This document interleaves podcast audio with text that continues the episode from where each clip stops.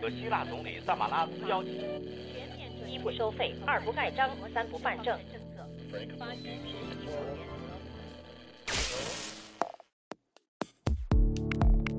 新闻不都是冰冷的，故事不都是虚假的。故事新闻用故事温暖新闻。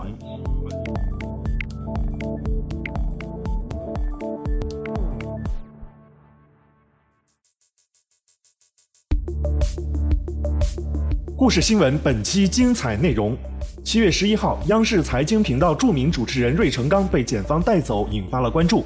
故事新闻带您走进事件前后，与您一起了解芮成钢的成名细节。世界杯结束，大多数人的三十天中国式球迷之路也就此完结。腾讯网评论员为您解读中国式球迷的世界杯之旅。娄底一名少年因涉嫌抢劫坐牢，五年后无罪释放。法院误判令人惊讶，同类事件怎样避免？究竟有多少少年人生毁于误判？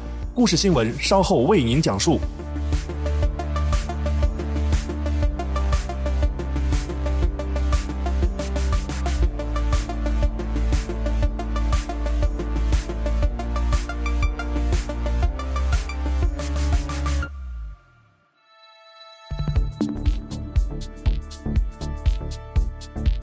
七月十一号，央视财经频道著名主持人芮成钢被检方带走调查的消息引发了人们的关注。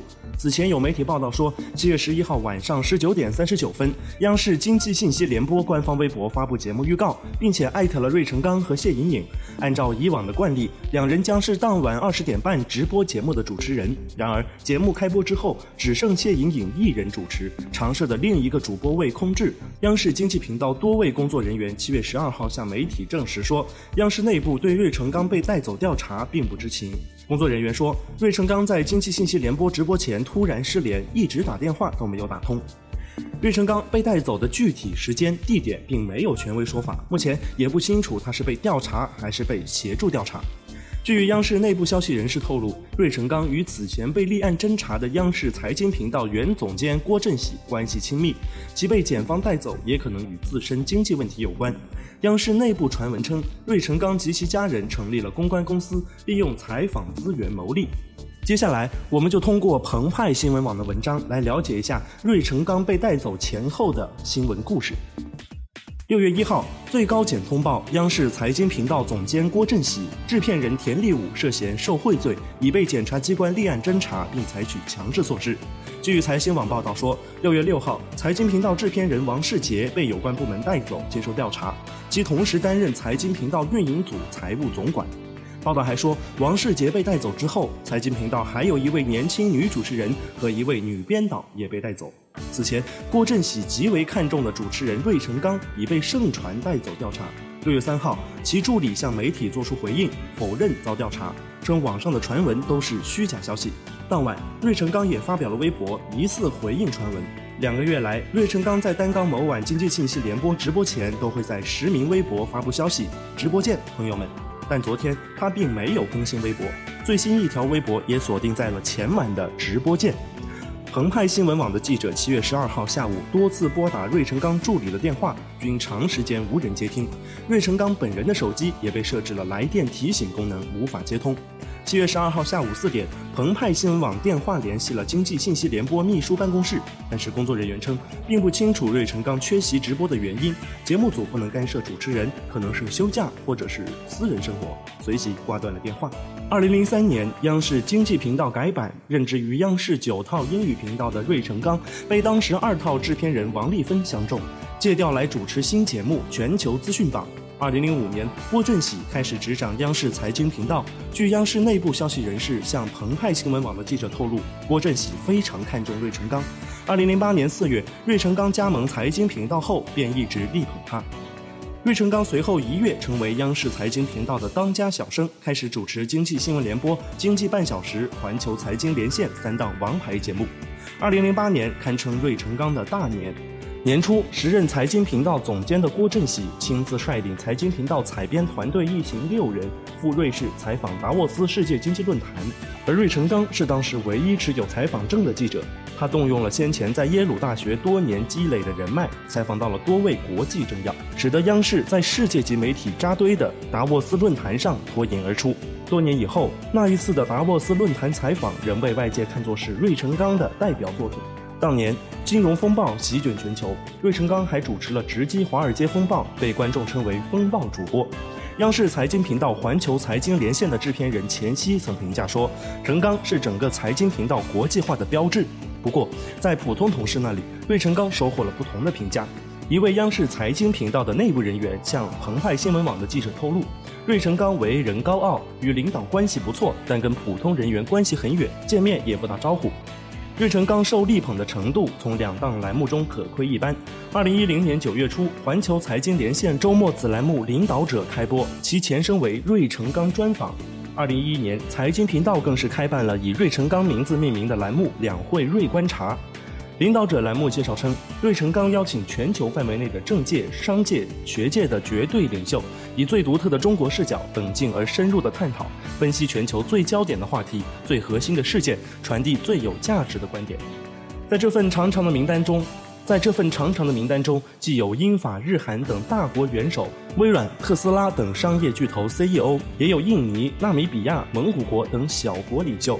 央视内部消息人士披露，央视财经频道内部传闻，芮成钢的家人成立了一个公关公司。芮成钢的部分高端访谈对象包括外国国家元首和高管，其来华行程、见哪些官员、做什么宣传，包括上多少分钟央视，都要明码标价。在芮成钢身上有很多光环，文科状元是其中最早的一个。芮成钢出生于安徽合肥，他从小成绩优异，于1995年参加高考，成为合肥市文科高考状元。其后进入外交学院，其后进入外交学院国际经济与贸易专业学习。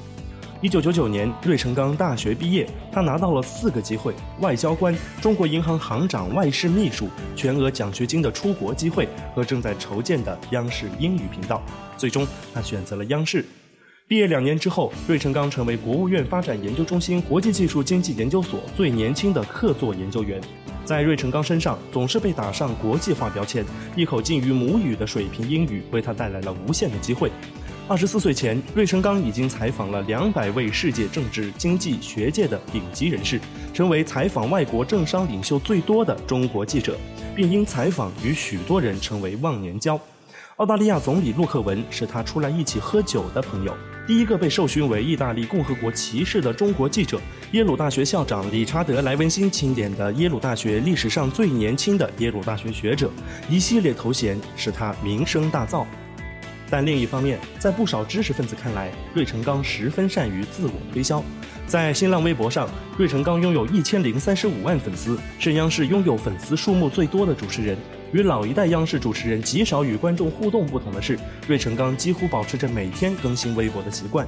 三年内，他连续出版了《三十而立》《虚实之间》两本自传性质图书，也是目前央视出书频率最密集、年纪最轻的主持人。以下这些都是自传的妖风。南非前总统姆贝基曾说：“芮是一位并非每个国家都拥有的世界级记者和主持人。”华尔街资本之王史蒂夫·施瓦茨曼则评价说：“芮成钢是世界上最杰出的财经对话者之一。”网友也由此吐槽其捆绑了众多国际政要。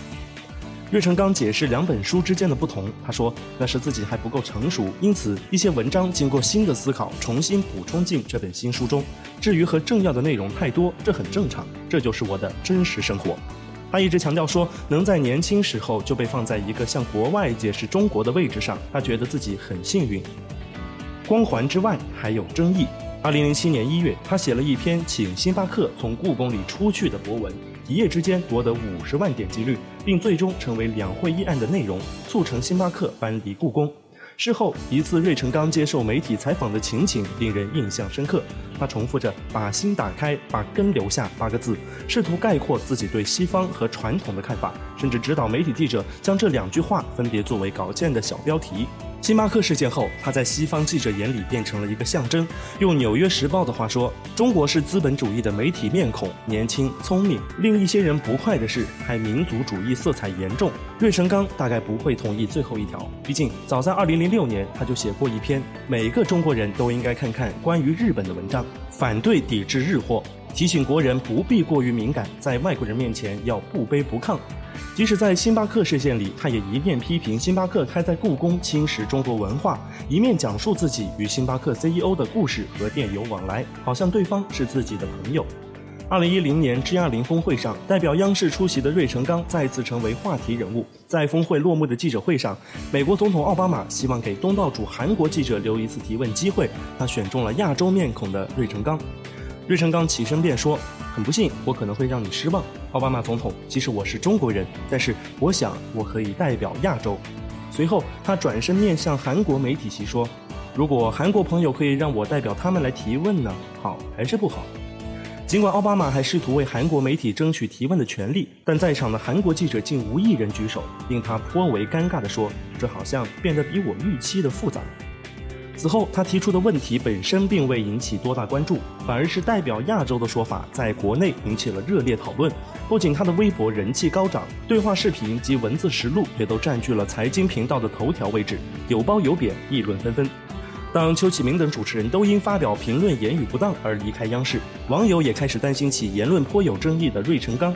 芮成钢回应媒体提问称，央视也需要和其他电视台竞争，这就需要有主持人有观点有评论。我表达观点，自己也是受到台里鼓励，不像外界想象的那样还要约谈什么的。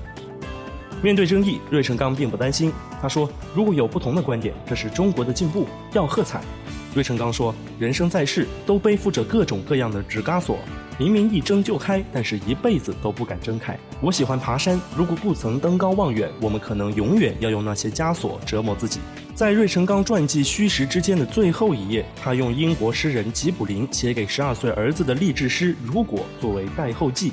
如果在你赢得无数桂冠之后，不遇巅峰下跌之险，失败之后东山再起，不要抱怨你的失败。如果你能迫使自己在别人走后长久坚守阵地，在你心中已空荡荡无一物，只有意志告诉你，坚持。澎湃新闻网通过这篇文章，让我们一定程度上了解了芮成钢的本人经历。下面，《北京晨报》这篇评论文章就告诉我们，事件发生之后，人们侮辱人格的评论并不是反腐败，可以理解人们对腐败行为的深恶痛绝。当大家对此难有作为时，难免会有情绪化、偏执的想法。这就要相关部门做好沟通工作，让反腐也能在阳光下运作。近日，央视名嘴芮成钢被有关部门带走调查后，引发公众关注。不少网友吐槽称：“天天不少网友吐槽称，天天嘴里喊爱国，原来不傻呀！自称代表亚洲，早看他不顺眼。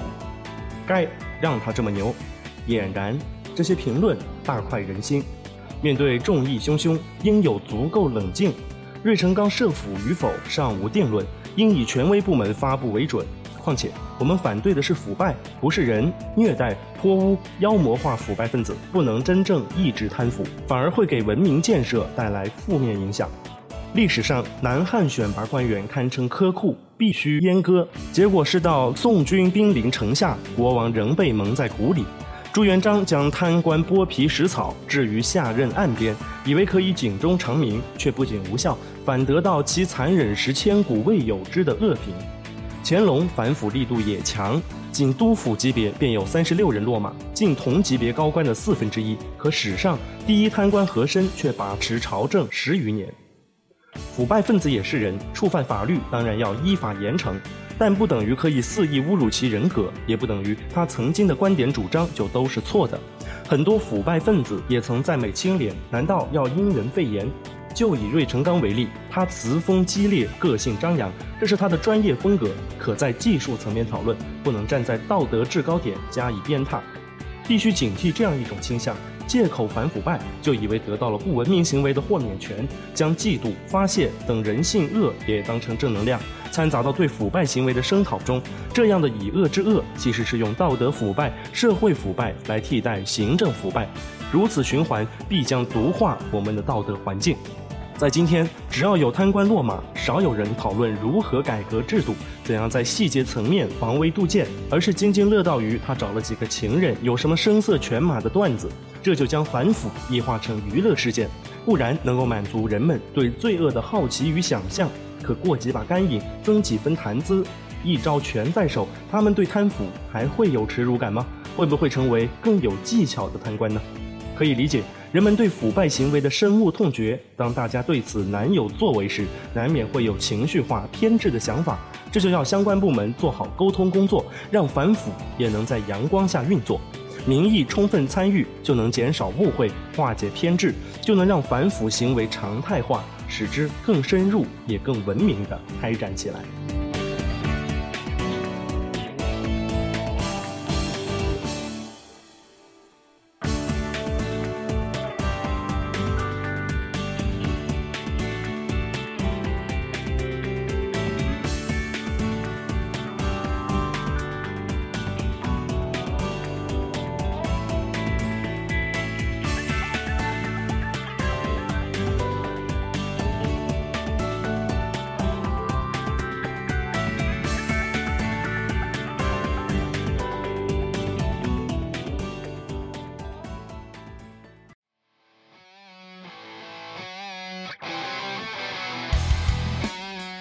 世界杯上周刚刚结束，你一定会发现，今年在中国球迷的数量猛增起来。腾讯网的评论员念周就有自己的看法。接下来，我们就通过这篇文章来了解一下今年世界杯中国式球迷的故事。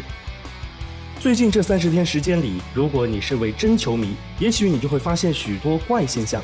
微信的朋友圈里突然满屏都是有关世界杯的话题，平时连足球都不看一眼，不知道胜三平一负零的朋友竟然买起了足彩。一进办公室，打招呼的常用语变成“昨晚你看球没”，而且敢当着老板的面问，你还不好意思说没看。你自己认为熟悉的同事，竟是某队的 N 年忠粉，虽然他连当年该队夺冠的主力十一人都说不上半个。混迹于各个圈的女神们，不再比着晒三点式、人鱼线，而是纷纷穿上世界杯参赛队的球衣。男款有欲盖弥彰的诱惑，女款更是凸显窈窕的身材。男神们个个变身懂球帝，向身边的女神讲解足球规则、战术体系，那炫酷专业的表情，你都不好意思问他知道越位是啥不？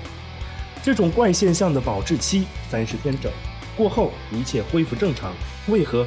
也许可以这么理解：对于多数人来说，世界杯不是一项足球赛事，而是一个盛大的娱乐节目，拥有全世界最大的舞台、最优秀的制作团队，却没有提前内定的黑幕，没有娇柔造作的选手，没有哗众取宠的评委，没有剪辑，没有修饰，没有美化。一切有关足球本源的、纯正的、美好的、丑陋的、激情四溢的、歇斯底里的，都毫无保留地呈现在我们面前。这种零距离对接感官的真正刺激，是腻歪了国内所谓真人秀的中国人极度渴望的。所以，一届世界杯足球赛竟成了中国的全民狂欢。借着这场狂欢，某宝不知卖了多少噱头产品，夜店不知卖了多少啤酒饮料，路边摊不知卖了多少烤串腰子。彩民不知耗了多少心力金钱，又有多少或熟悉或陌生的朋友打着世界杯的旗号，在比赛前后宣泄激情，嗨翻了连锁酒店的老板。然而，随着冠军的决出，世界杯的落幕，这场狂欢戛然而止。尽管已是七月，但在中国绝大多数城市，不再会有凌晨四点路边摊生意仍然红火，时刻围观电视机的景象。你也不用再担心楼上的年轻人大半夜的欢呼嘶吼、痛苦流泪，打扰你的清梦。一切恢复正常，生活仍然继续。没有娱乐节目可看，世界杯虽然走了，至少爸爸和熊孩子们又回来了。几天，最多几周后，除了视球如命的真球迷外，还有多少人再谈起这届世界杯呢？朋友圈的话题早已换了一个又一个。足彩？什么是足彩？大街上还有人穿球衣，太土了吧！你会蓦然发现，那些世界杯期间为某队欢呼、为某球星痴迷的男女朋友，终于恢复真身，似乎足球和世界杯从未闯入他们的生活。于是问题来了：仅仅一个月时间，究竟能否让你养成一个新的爱好？或者说，世界杯的魅力是否大到让原本对足球并无兴趣或兴趣缺缺的伪球迷呢？在经过三十天的热恋期之后，继续维持这份突如其来的感情呢？如果答案是否定的，那么请允许作者不自量力，给你一个爱上足球的理由。也许一百二十分钟的沉闷零比零让你昏昏欲睡，但紧张刺激宛如俄罗斯轮盘赌的点球大战，却能够让你感到极致的心跳体验。也许一名前锋前十次射门都打了空，但是第十一次恰似天神降临的世界波，皮球在轰然洞开的轨迹中划破时间与空间，解开破门密码的那一刻，却能让你忘情的叫绝，肆意的沉醉。帅气的德国男模队扮演孤胆英雄的梅西，摆脱杀马特越来越有型的内马尔，九零后小嫩肉，足球新男神 J 罗，发胶比进球还多，苦涩离开让人动容的 C 罗。甚至是拿网球训练的哥斯达黎加屌丝门将纳瓦斯，无论身价有多高，无论牌子有多大，只要能有这么一刻，他让你怦然心动之感，那么请赶紧抓住这种感觉，不要放手，这样你就会爱上足球。在这里，作者不想将主题升华到更多的培养足球人口，更多的参与足球运动的高度。就像你喜欢机油，未必是为了给中国邮政事业添砖加瓦。你喜欢街头小吃，未必是为了解决餐饮从业者的收入提升问题，你只是单纯喜欢而已。但首先，你得喜欢。所以，世界杯虽已结束，但中国球迷无论是真是伪，敬请留步。比世界杯更精彩的欧洲五大联赛即将开始，属于中国球迷自己的中超联赛就在你身边。既然你爱上足球三十天，便不妨将这份爱的期限增加到一百年。春风十里。真的不如那个黑白色的圆球体。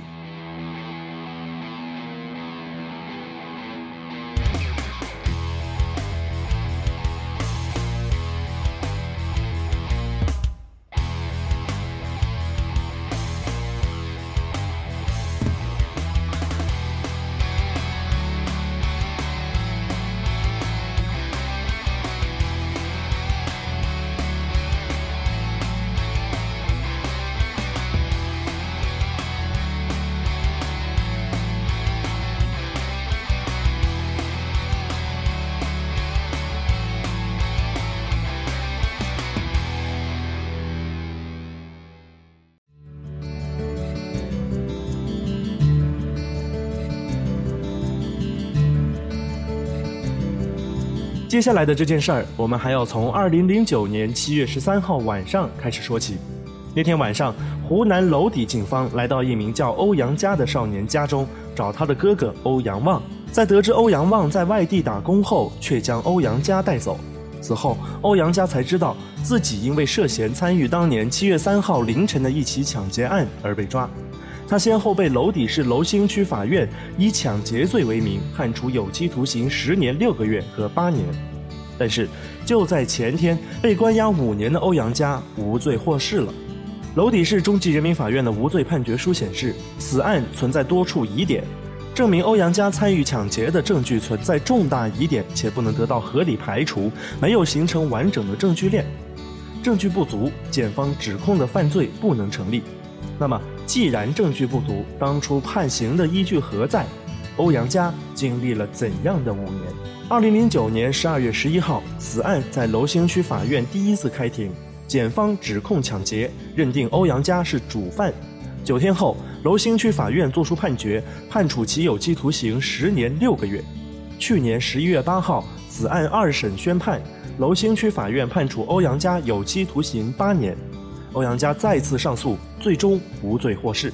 欧阳佳的辩护律师席祥栋说：“仅凭这个言辞证据以及前后相互矛盾的这种言辞证据，根本形不成证据链来证实欧阳佳实施抢劫犯罪。”娄底市中级人民法院的无罪判决书显示，最先到案的一名叫欧阳伟辉的涉案人员供述，抢劫提议者与主使者为欧阳旺，但证言证据证明，欧阳佳的哥哥欧阳旺。和同村另一名欧阳旺均无作案时间，而警方是在抓欧阳旺时将欧阳佳带走。欧阳佳的到案时间存在疑点，被害人陈述五人持刀抢劫，作案人供述六人作案，作案人数上存在重大疑问。此外，同案人供述抢劫时欧阳佳使用手机与同案出租车司机联系，但欧阳佳手机通话记录显示他当时并没有任何通话。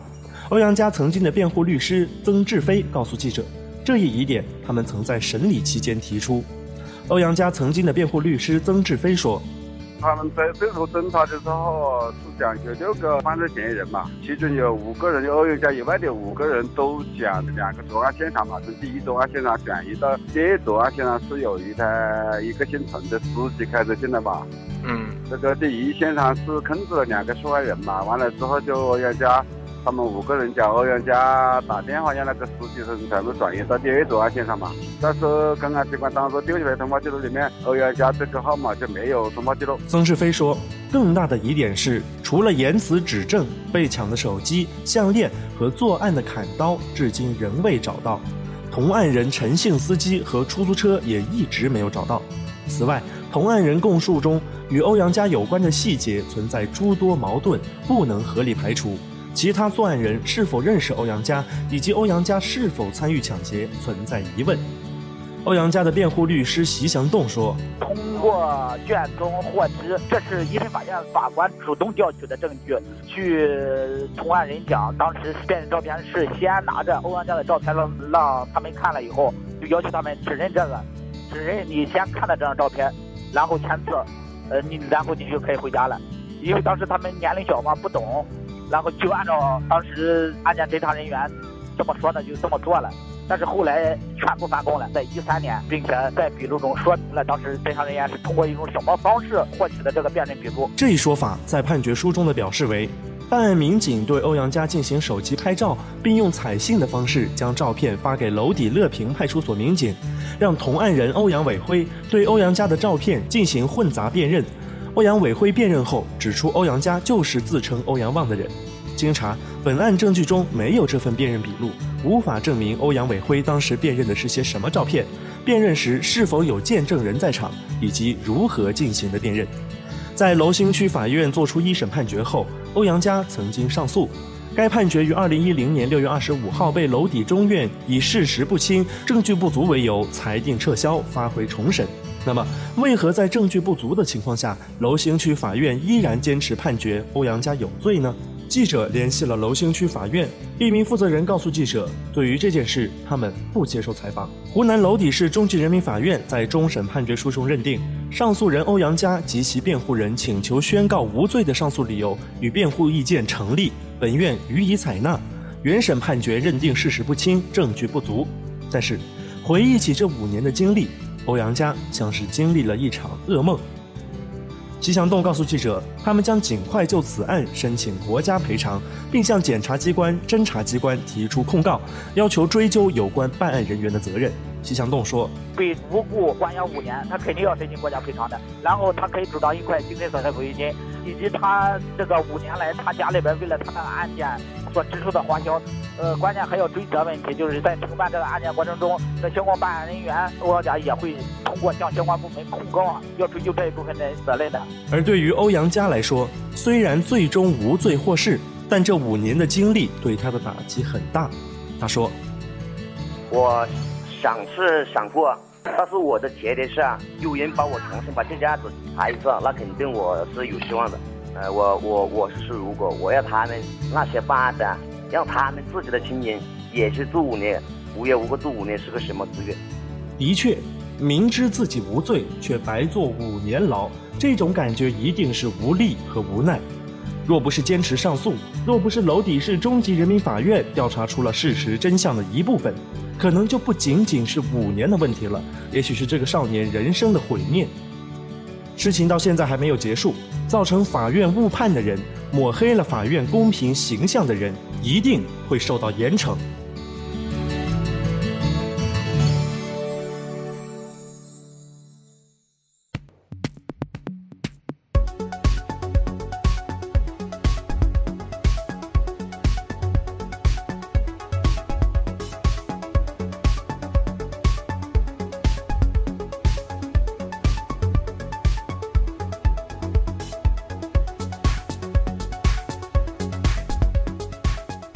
您刚刚听到的是《故事新闻》第六期。本期节目部分内容来自腾讯网、澎湃新闻、中国之声和北京晨报。故事新闻现已登录苹果 iTunes Podcast 播客，您可以通过苹果设备方便的订阅我们的节目。更多详情，请搜索我们的微信公众号或微博“微新闻电台”。您对我们的节目有任何想法或建议，或者是独到的新闻评论，也欢迎通过微信公众号或微博“微新闻电台”和我们交流。感谢您的收听，我们下期节目再见。